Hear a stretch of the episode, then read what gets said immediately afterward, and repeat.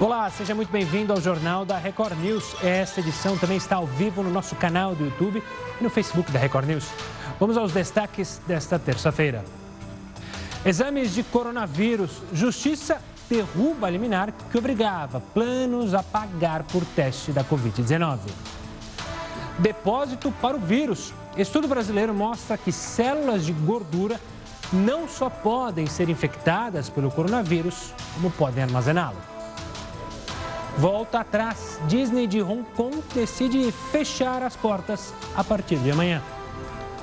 Universidade de Brasília expulsa estudantes por fraude no sistema de cotas raciais. Entenda como funciona o processo de autodeclaração para conseguir essas vagas. Pane no WhatsApp. Aplicativo deixa de funcionar por alguns minutos. Você vai ver como as pessoas usam o app aqui no Brasil.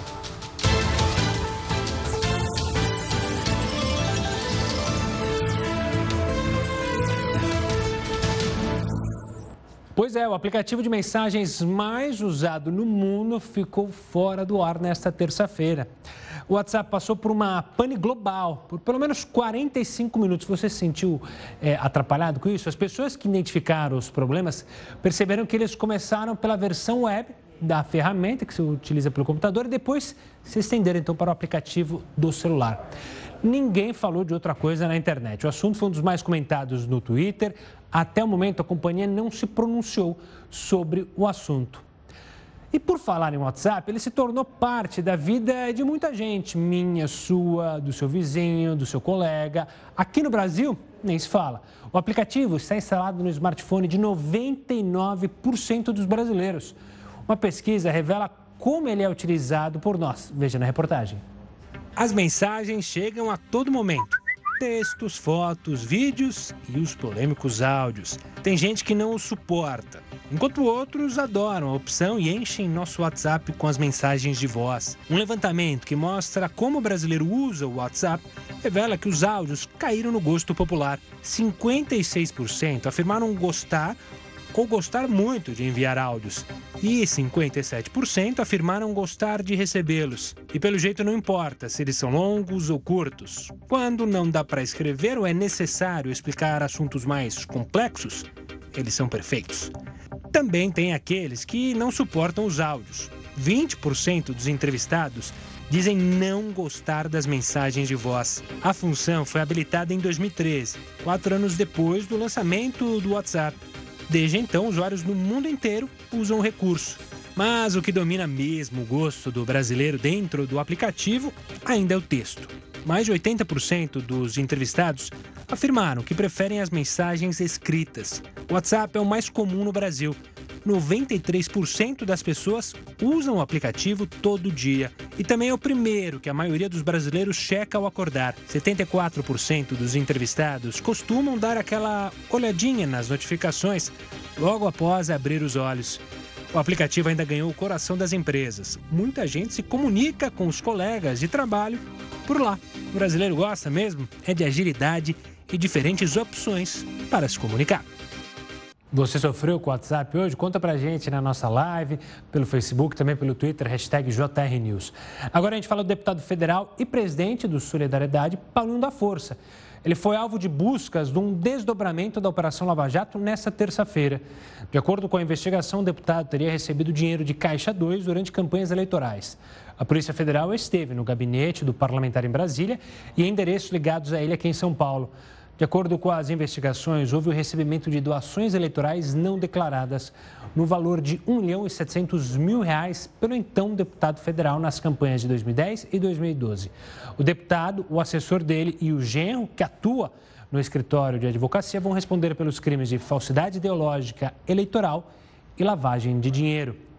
Em nota, Paulinho da Força diz que desconhece os fatos apurados e que as contas foram aprovadas pela Justiça Eleitoral. Por falar em justiça, a Justiça Federal derrubou a liminar que obrigava os planos de saúde a cobrir os testes de anticorpos para o coronavírus. O repórter Pedro Paulo Filho tem mais informações. Uma boa noite, Pedro. Oi, Gustavo, boa noite para você, boa noite a todos. Olha, essa decisão foi tomada pelo Tribunal Regional Federal da Quinta Região. A medida atende a um pedido da ANS, a Agência Nacional de Saúde Suplementar. O teste que identifica a presença de anticorpos no sangue de pacientes que tiveram contato com o vírus tinha sido incluído na lista de coberturas obrigatórias dos planos de saúde há 15 dias. Mas a ANS alegou que ainda precisa de mais análises de eficácia e do impacto econômico que essa incorporação traria, e que os estudos ainda não tinham sido concluídos. A Associação de Usuários de Planos e Seguros de Saúde vai recorrer da decisão. Gustavo.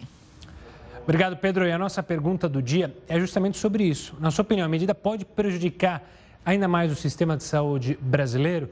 Mande sua mensagem para a gente pelo nosso WhatsApp, 11 942 128 782, ou então pelo Facebook, lá na nossa live, ou no Twitter, hashtag JRNews, e aí você manda a sua mensagem.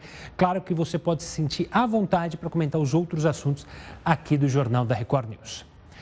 O governo, do, do, do, perdão, o governo dos Estados Unidos decidiu voltar atrás e anular a determinação que exigia que estudantes estrangeiros matriculados em instituições com aulas 100% online deixassem o país. A Universidade de Harvard e o Instituto Tecnológico de Massachusetts conseguiram entrar em acordo com o governo americano para reverter a medida. No processo, as universidades argumentaram que a medida era ilegal e afetaria negativamente as atividades acadêmicas.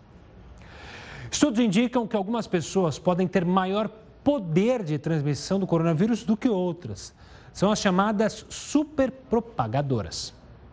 O cálculo da taxa de transmissão do novo coronavírus aponta que cada pessoa doente pode contaminar aproximadamente duas ou três pessoas. Porém, essa conta não é exata. Isso porque algumas pessoas pegam a doença, mas não transmitem para ninguém e outras transmitem para muito mais do que três pessoas. Mas o que explica isso? O que torna uma pessoa super propagadora? Existem algumas hipóteses. Cientistas afirmam que pode ser uma questão genética. Assim como há quem desenvolva sintomas mais leves, teria também quem consiga conter a reprodução viral e assim ofereça menos risco de contágio a quem está à sua volta. Outra possibilidade é a influência do comportamento na transmissão. Pessoas que falam muito alto ou que exercem atividades que há necessidade de falar muito têm chances maiores de transmitir a doença por causa das gotículas que são expelidas na hora da fala. Pessoas que possuem tosse crônica ou o costume de ficarem próximos fisicamente de quem conversam também entram nesta lista. É claro, não podemos esquecer de dizer que alguns locais podem transformar qualquer pessoa em uma super propagadora transportes públicos, bares, festas ou qualquer outro lugar com aglomeração oferecem potencial para que o vírus chegue a muitas pessoas. De forma geral, os especialistas afirmam que seguir as recomendações dos órgãos de saúde já são o suficiente para que você não seja contaminado por um super propagador. Olha só, vamos falar com o Heroto Barbeiro para falar sobre eleição, porque os parlamentares já estão se preparando para as eleições municipais deste ano. O Heroto Barbeiro vai contar para a gente quantos deputados e senadores vão aproveitar para se candidatar nessa eleição. Antes de mais nada, uma boa noite. Olá, Heródoto. Olá, Gustavo. Olha, eu acho que tem uma pergunta interessante para a gente fazer para o pessoal que nos acompanha aqui toda noite, para os cidadãos brasileiros. Quando o cidadão é eleito para um determinado cargo, ele tem um mandato. Se for deputado, quatro anos, prefeito, quatro anos, todo mundo quatro anos. Aí o que acontece? Na metade do mandato, alguns espertos pulam para fazer campanha para outro mandato. Deixa de ser prefeito para virar governador, deixa de ser governador para virar. Enfim. Mas tem o caso também agora da prefeitura que nós vamos ter eleição no final do ano. Nós elegemos deputados federais para ficarem quatro anos lá em Brasília. Chega agora no meio do ano, o que, que eles fazem? Eles se candidatam a prefeito das suas cidades. Aí eu pergunto assim, o que, que você acha disso? Você que é cidadão, você que acompanha. Então vamos lá para que você possa ficar atento, porque esse pessoal vai bater na porta da sua casa e da minha também. Da minha até já sei o que eu vou falar para ele. Vamos lá. Primeira coisa, não podemos esquecer. Congresso Nacional, como você sabe, ele é formado por 513 deputados e 81 senadores. Para ficar deputado, quatro anos, senadores, oito. Oito anos de mandato para senador. Muito bem. Segundo o órgão que eu consultei, o DIAP, que é o Departamento Intersindical, desses 513 deputados e 81 senadores, um grupo vai ser candidato a prefeito. Não, vereador não, para prefeito. Vamos virar então aí que eu vou mostrar para você quantos são de. Olha lá. É um terço, ó, dos 513 deputados, 124 deputados vão parar de, de trabalhar em Brasília, estão trabalhando muito. Um senador também vai parar para trabalhar, porque eles são pré-candidatos a, a, a, prefeito. Agora, se esse pessoal vai tra parar de trabalhar agora, é por isso que a gente chama de recesso branco. Ou seja, não é porque eles estão ajudando o pessoal, deles, não. É porque eles mesmos são candidatos. Agora você, mas escuta, o cara vai entrar numa eleição dessa, se ele perder, se ele perder, ele não perde o mandato federal. Ele volta para Brasília. Perceberam a jogada ou não? É uma bela jogada. Agora, veja outras coisas também curiosas. Se eu for candidato, eu não, um deles, candidato a, a, a, a prefeito, ele vai lançar a mão do fundo partidário.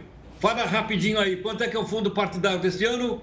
2 bilhões de reais. Olha aí, certo ou não? Se nada der certo, ele já está de olho em 2022, quando ele vai se recandidatar a deputado federal ou a senador se o mandato vencer. E é dessa forma que a gente então tem os eternos políticos brasileiros. A gente não consegue renovar, porque a coisa já é feita de uma maneira tal para impedir a renovação. A única maneira de renovar qual é? Cidadania. Da gente conversar, da gente trocar ideia, né? E da gente entender o seguinte: nós temos que ser eleitores e cidadãos ao mesmo tempo. Só o eleitor e cidadão, num regime democrático como o nosso, felizmente nós estamos numa democracia, é que nós podemos mudar essa situação. Mas para isso, ó, tem que pôr um pouquinho a cabeça para funcionar antes de apertar os botõezinhos aí. Deu para entender, Gustavo? Deu para entender perfeitamente e faço das suas as minhas palavras. É impressionante o número de políticos que não ficam nem dois anos no cargo, né? Fica pulando de um cargo para outro, de um cargo para outro. E infelizmente a gente não vê a renovação que o Heroto falou. O Heroto volta daqui a pouquinho aqui conosco no JR News, mas também você pode palpitar. O que, que você acha? do seu candidato, do seu deputado virar candidato a prefeito agora, do seu candidato a senador? Manda para a gente também na nossa live, hashtag JRNews ou então lá no Facebook. Olha, a Universidade de Brasília expulsou 15 estudantes por fraude no sistema de cotas raciais. No próximo bloco, você vai entender como funciona o processo de autodeclaração para conseguir essas vagas. JR News está de volta para falar que foi publicado hoje no Diário Oficial o decreto que permite a recontratação de funcionários demitidos durante a pandemia. Com a oficialização, o governo passa a permitir que empresas recontratem funcionários demitidos sem justa causa durante a pandemia do novo coronavírus, sem ter que esperar os 90 dias previstos em lei. A portaria deixa claro que o novo contrato de trabalho pode ser diferente do original, desde que tenha o aval dos sindicatos. Pessoal, a Universidade de Brasília expulsou 15 estudantes por fraude no sistema de cotas raciais. A investigação teve início em 2017 e também gerou consequências para mais 10 pessoas. Dois ex-alunos de direito tiveram seus diplomas cassados e oito alunos que já estavam afastados da universidade tiveram créditos anulados. As suspeitas de fraudes vieram à tona com uma denúncia feita à instituição. No total, 100 alunos foram investigados. E a OMS alertou que o ebola, lembra dele, está se espalhando pelo oeste da República Democrática do Congo. São 49 casos notificados na região da fronteira entre a República Democrática do Congo e a República Centro-Africana. O novo surto da doença foi anunciado pelas autoridades locais no dia 1 de junho e já provocou a morte de 20 pessoas. Membros da OMS afirmam que essa nova onda de casos gera, obviamente, grande preocupação, ainda que o número de casos seja baixo. Essa mesma região já passou por outros surtos da doença que saíram do controle rapidamente. Ao longo de dois anos, o ebola causou 3.463 casos confirmados e 2.287 mortes na República Democrática do Congo. Vamos falar então é, desse processo de autodeclaração no sistema de cotas? Como funciona isso? Há uma verificação dos candidatos? Quem vai explicar para a gente é Juarez Xavier, professor e presidente da Comissão de Averiguação de Autodeclaração de Pretos e Pardos da, da Unesp, aqui de São Paulo. Professor, obrigado pela participação aqui conosco. Vamos explicar de maneira prática, então, para as pessoas que estão em casa. Um sujeito, uma candidata, um aluno que se declara preto ou pardo. Como que passa? Ele passa no vestibular, como que passa esse processo para se dizer, olha, de fato, ele tem direito a usufruir dessa cota? Bom, boa noite. É, o recurso que nós usamos, o mecanismo que nós usamos, foi definido pelo Supremo Tribunal Federal. O Supremo Tribunal Federal definiu duas questões importantes. Primeiro, o critério de heteroidentificação, ou seja, toda a autodeclaração precisa ser confirmada por uma, por uma comissão que vai fazer a heteroidentificação.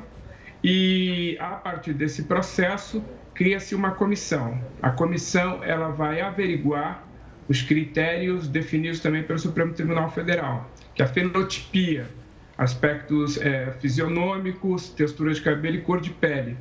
Quando ele faz a autodeclaração na nossa universidade, todo aluno autodeclarado passa pela comissão. Há dois processos que nós chamamos processos de redundância.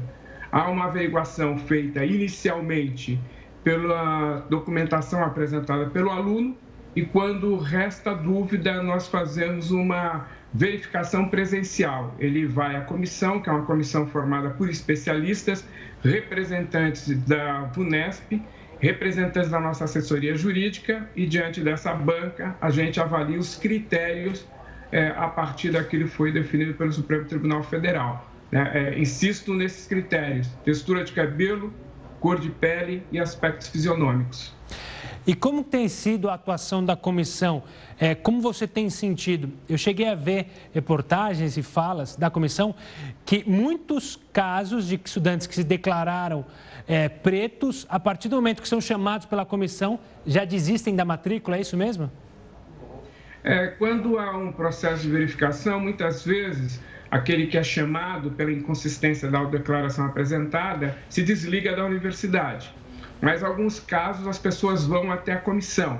Então você tem dois processos que se desligam, eles podem voltar a prestar vestibular na universidade por outro sistema, mas aqueles que vão até o final e a sua autodeclaração não é reconhecida como válida, ele pode ser expulso da universidade. Nesse caso, ele fica cinco anos impedido de poder participar no concurso vestibular da universidade. Então, muitos, para não chegarem nessa fase final da expulsão, preferem se desligar e a quantidade é relativamente grande.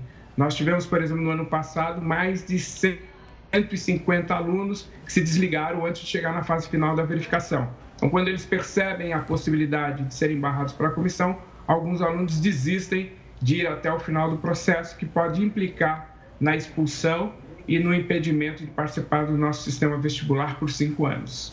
Professor, o senhor na primeira resposta falou sobre o STF, sobre seguir os critérios do STF. Eu queria te perguntar sobre esse dado judicial das expulsões ou das, não sei se eu posso usar o termo expulsões quando é detectada uma fraude. É, algum estudante que ir à justiça? Como tem sido é, essa ligação da justiça com as decisões tomadas pela comissão e a justiça, como ela entende isso? A nossa universidade decidiu não processar o aluno, porque a, a, a, não identificação, a não adequação da autodeclaração pode ser considerada é, um crime de falsidade ideológica, que é tipificado como crime. A nossa opção é não recorrer. Muitas vezes o aluno recorre. Os pareceres, as decisões é, da justiça têm sido favoráveis às nossas decisões, às, às deliberações feitas pela universidade. Nós temos tido muito critérios, muito cuidados para poder desenvolver o processo. Tem vários mecanismos de redundância, não há nenhum tipo de violação do direito do aluno. Ele tem o direito é, ao contraditório, ele pode e deve participar desse processo. Todas as, as fases são informadas e até agora, os processos que foram encaminhados à justiça, quando o aluno recorre à justiça, a justiça tem dado, na maior parte das vezes, ganho de causa à universidade. Terminamos agora um processo em que a justiça considerou o processo feito internamente pela universidade adequado, correspondeu às expectativas legais e confirmou a expulsão do aluno após a verificação legal. Então, nós temos tido êxito quando o aluno recorre à justiça em função da seriedade, dos critérios, do respeito e da não violação de direitos dos alunos que caracteriza o trabalho que nós estamos fazendo na nossa comissão. Professor, obrigado. Professor Juarez Xavier, obrigado pela participação, pela explicação. Foi um prazer conversar com o senhor. Parabenizar também pelo trabalho lá na comissão. Se você se interessou pela entrevista, daqui a pouco vai estar lá no nosso canal do YouTube, youtube.com.br Record News. Veja só, cientistas identificaram pela primeira vez a formação de microtrombose em pacientes com coronavírus. A doença é causada pelo excesso de coagulação do sangue. Você vai saber mais detalhes sobre esse assunto mas é no próximo bloco. Agora eu te espero em mais uma live. Estamos de volta mais uma vez com a participação do Heroto para falar de economia. A economia está dando indícios de que vai melhorar e sair da UTI. Heroto, traz para a gente as novidades. Cadê o Heroto? Heroto, traz para a gente as novidades. Você já alertava ontem né, que ia ter novidade hoje relacionada à economia. Então, por favor. Olha, Gustavo, tem uma novidade que é o seguinte: uma quantidade de de pessoas que nos acompanham todas as noites aqui, pediram para a gente voltar a falar a respeito daquele cartãozinho, daquele crédito que vai ser obtido através do cartão de crédito, através da maquininha que a gente explicou aqui.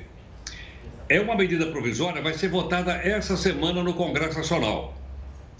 Assim que ela for votada, nós já conversamos na reunião de pauta para convidar um especialista no assunto para vir aqui e explicar, por exemplo, como é que o homem da quitanda, como é que o homem da pizzaria, como é que o indivíduo que trabalha por si só pode pedir esse crédito, só com o cartãozinho na maquininha. Então, vamos voltar no assunto para mais detalhes assim que for aprovado. Vai ser essa semana e a gente vai ter então aqui no jornal para para poder ligar as questões da economia. Por quê? Porque, logicamente, como você lembrou outro dia, são os pequenos e médios empresários que mais fornecem empregos.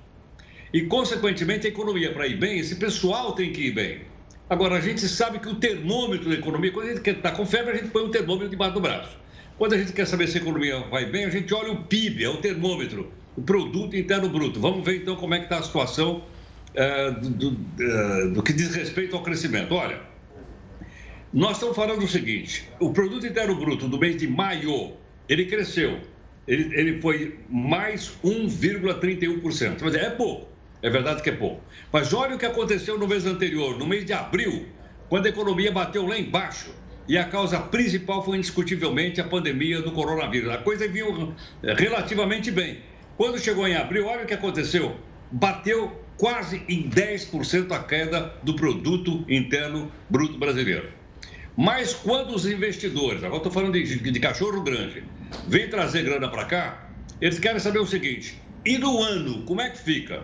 Vamos ter então aqui uh, uh, pelo menos três, por, três previsões feitas por três entidades a respeito do PIB brasileiro. Olha só, não são boas.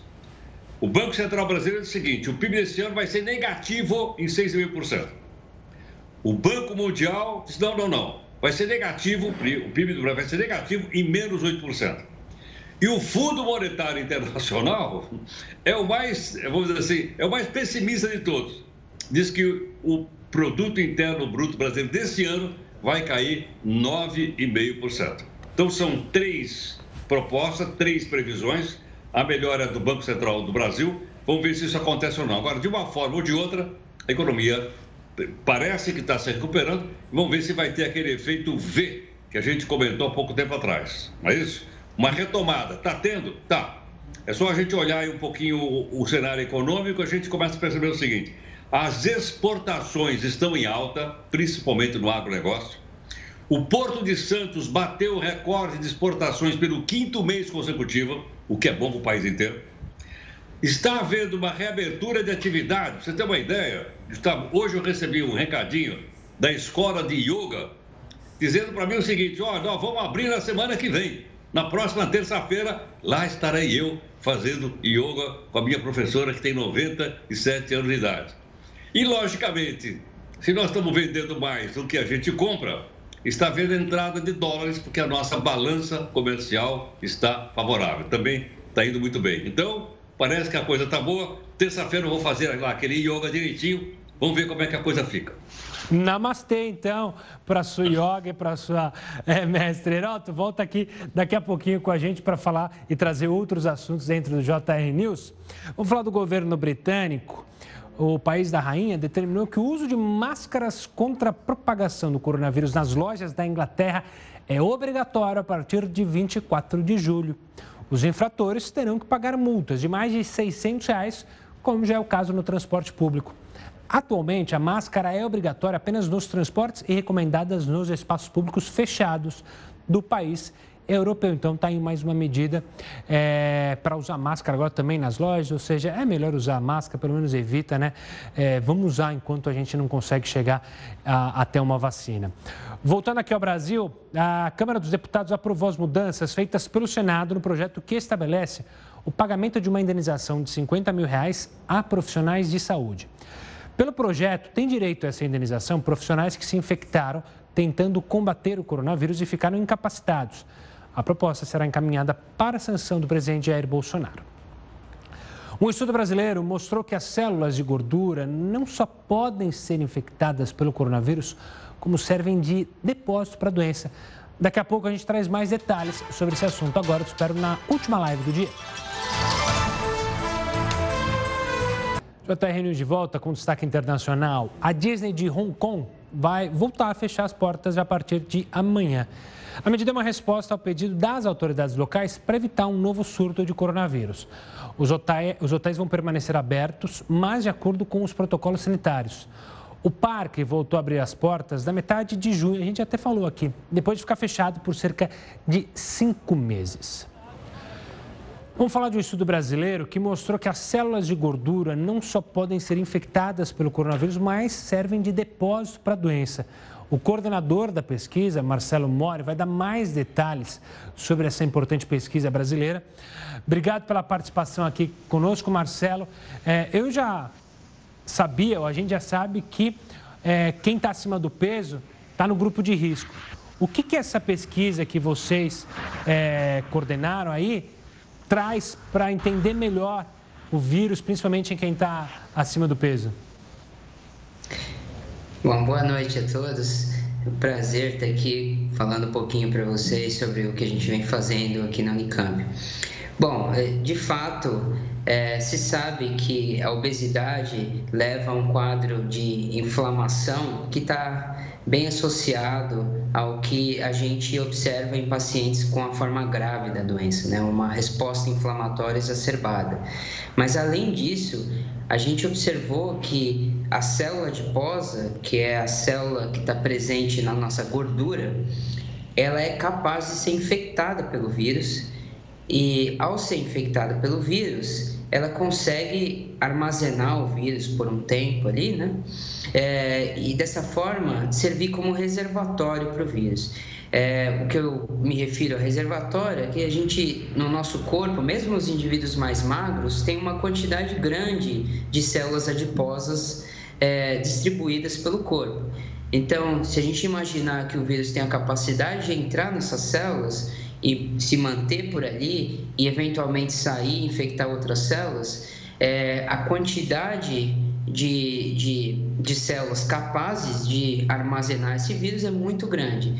Então, e isso pode aumentar com a obesidade. Por isso que a gente é, hipotetiza, né, a gente é, propõe nessa pesquisa que a gordura pode servir como um reservatório para o novo coronavírus. E Marcelo, como que a gente pode é, interpretar esse caso é, da, das células na gordura? Isso pode ajudar é, na hora de tratar justamente as pessoas que estão acima do peso, que têm um tecido adiposo, que tem mais tecido adiposo? Isso pode ajudar nesse tratamento?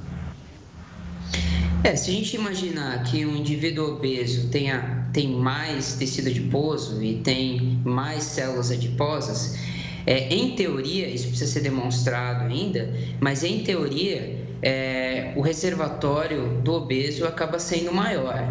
Então, a, a ideia é a gente é, tentar diminuir a massa adiposa para que uh, dessa forma a gente consiga diminuir a, a, carga viral no indivíduo. Então, essa é uma possibilidade.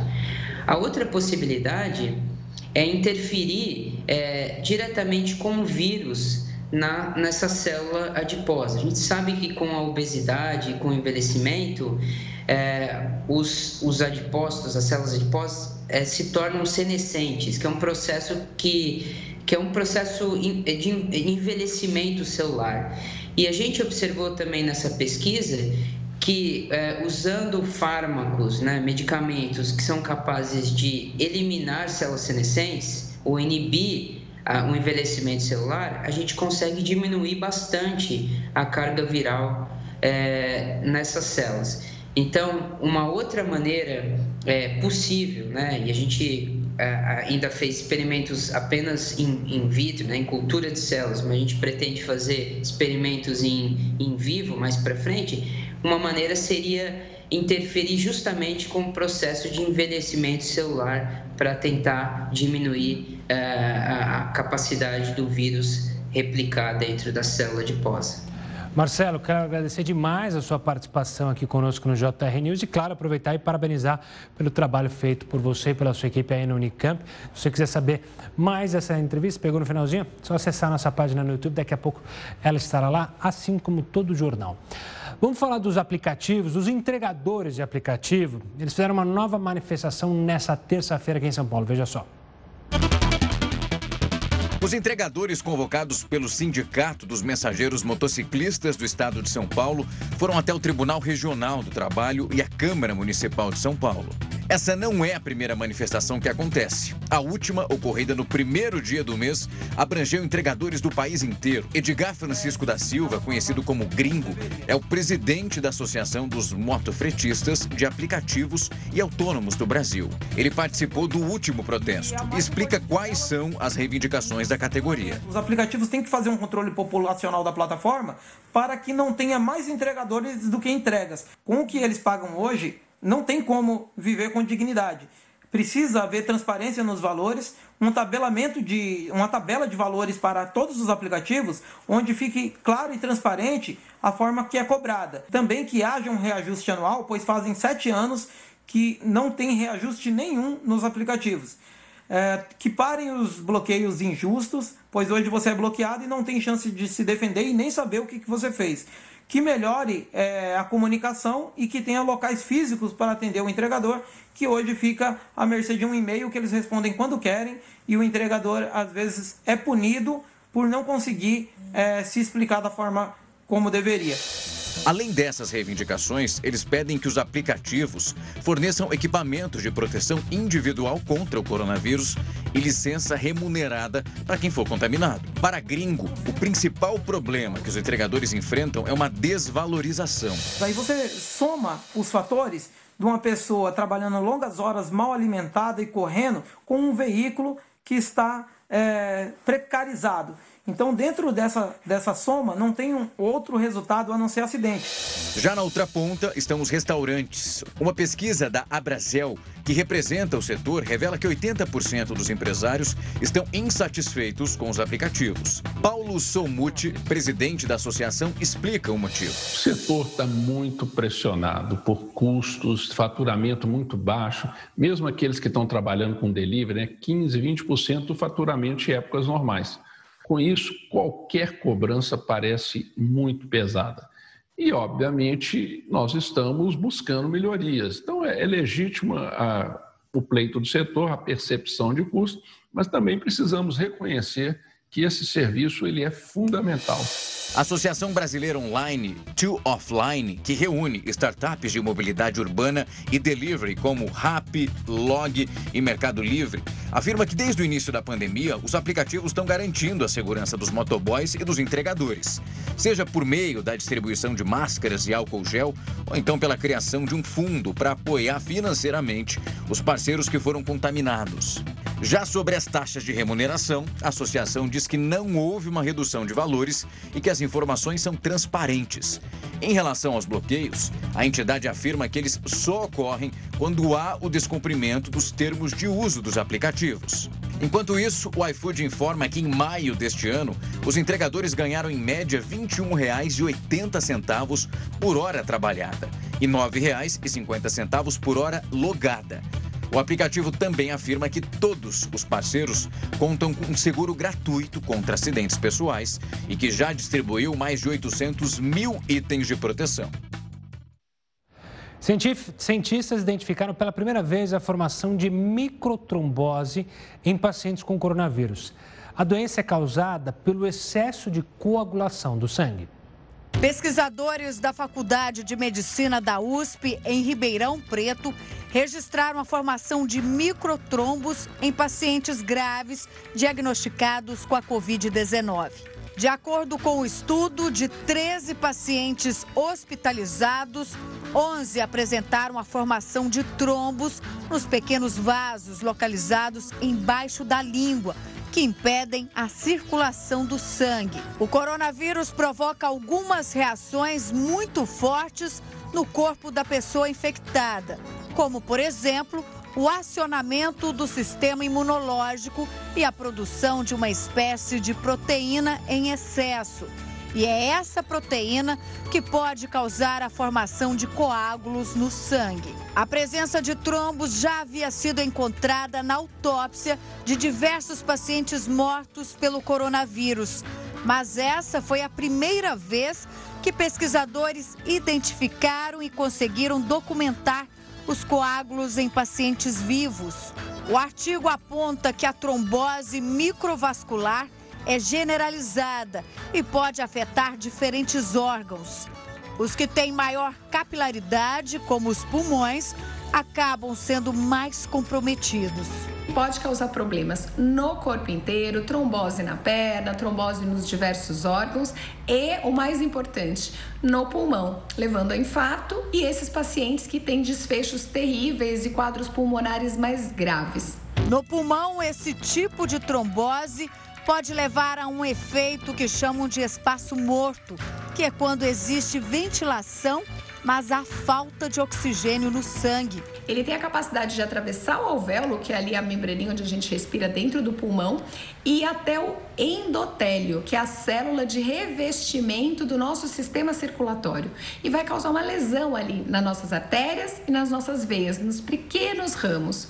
Além disso, causar um processo inflamatório extremamente intenso, que a gente chama de chuva de citocinas. E isso vai fazer o quê? Ativar a cascata de coagulação, que é o nosso sistema de coagulação. Seu corpo vai entender que precisa coagular naquele momento e vai começar a fazer uma geração de vários trombos nas pequenas ramificações do sistema circulatório. Além disso, a trombose microvascular também pode comprometer outras áreas do corpo, como os rins, fígado e cérebro, e também pode contribuir com a disfunção de múltiplos órgãos. Os pacientes que têm realmente o risco maior, que a gente sabe hoje que são sabidamente os grupos de risco, a gente vai ficar um pouco mais esperto neste tipo de atuação e já estão surgindo protocolos de tratamento com o uso de drogas vasculares, anticoagulantes, na ação contra o Covid. Olha, a pandemia trouxe também muitos impactos para o sistema previdenciário. O Heródoto vai trazer algumas informações aqui para a gente sobre isso. Diga lá, Heródoto. Olha, Gustavo, eh, a gente vai, ouvir, vai voltar a ouvir falar de reforma da Previdência Social agora no mês de agosto, setembro. Por quê? Porque metade dos estados brasileiros não vão ter dinheiro para pagar nem os funcionários, nem para poder pagar os, uh, os aposentados. Por que razão? Porque teve aquela PEC paralela essa tal PEC paralela não foi aprovada no Congresso, sumiu, desapareceu. Ninguém está falando mais isso. É? Então, o que aconteceu? Como os deputados federais e os senadores não votaram a tal PEC paralela, eles jogaram no colo dos governadores e dos prefeitos onde tem aposentadoria. Vamos dar uma olhadinha nos números rápido aqui, olha, só para a gente entender que vem aí pela frente. Eu não sei quem vai pagar isso, desconfio que somos nós. Vamos lá. A reforma da Previdência, então ela tem ah, 11 milhões e meio de servidores, dos quais 8 milhões são estáveis. É? Portanto, é uma quantidade grande. Isso na reforma da Previdência Federal. Essa foi feita apesar dos debates e tudo mais, etc. Mas vamos para outra informação importante aqui, além dessa. Nós temos o seguinte: uma PEC federal, uma proposta de emenda constitucional feita no governo federal. Ela fez com que houvesse, então, uma mudança com idade mínima, com aposentadoria paga, tudo mais. atingindo principalmente o INSS, que é a maioria dos trabalhadores brasileiros, e os servidores federais só. Não mexeu com os estaduais e não mexeu com os municipais, porque os deputados e senadores resolveram ficar fora disso porque ia pegar mal. Tem eleição esse ano. Outra informação importante que a gente tem aí pela frente e que certamente vai mexer com, a, com o bolso de todo mundo. Ou seja, a Previdência Social, só para ter uma ideia, no país, agora estou falando da federal, estadual, tem mais de duas mil regras.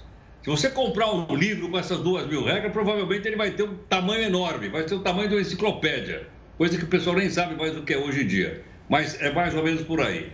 E para completar, então, o quadro, né, a gente poder entender o seguinte: a tal da PEC paralela, que colocaram numa gaveta, está lá numa gaveta da, da Câmara dos Deputados, não sei qual delas, ela então tem que mexer com os aposentados dos estados, dos municípios. Alguns estados e municípios fizeram, mais da metade não fez. Por esse motivo, então, nós vamos ter o quê? Nós vamos ter aí um impacto muito grande. Só para comparar, a média salarial de um servidor público no Brasil é de R$ 4.300, em média.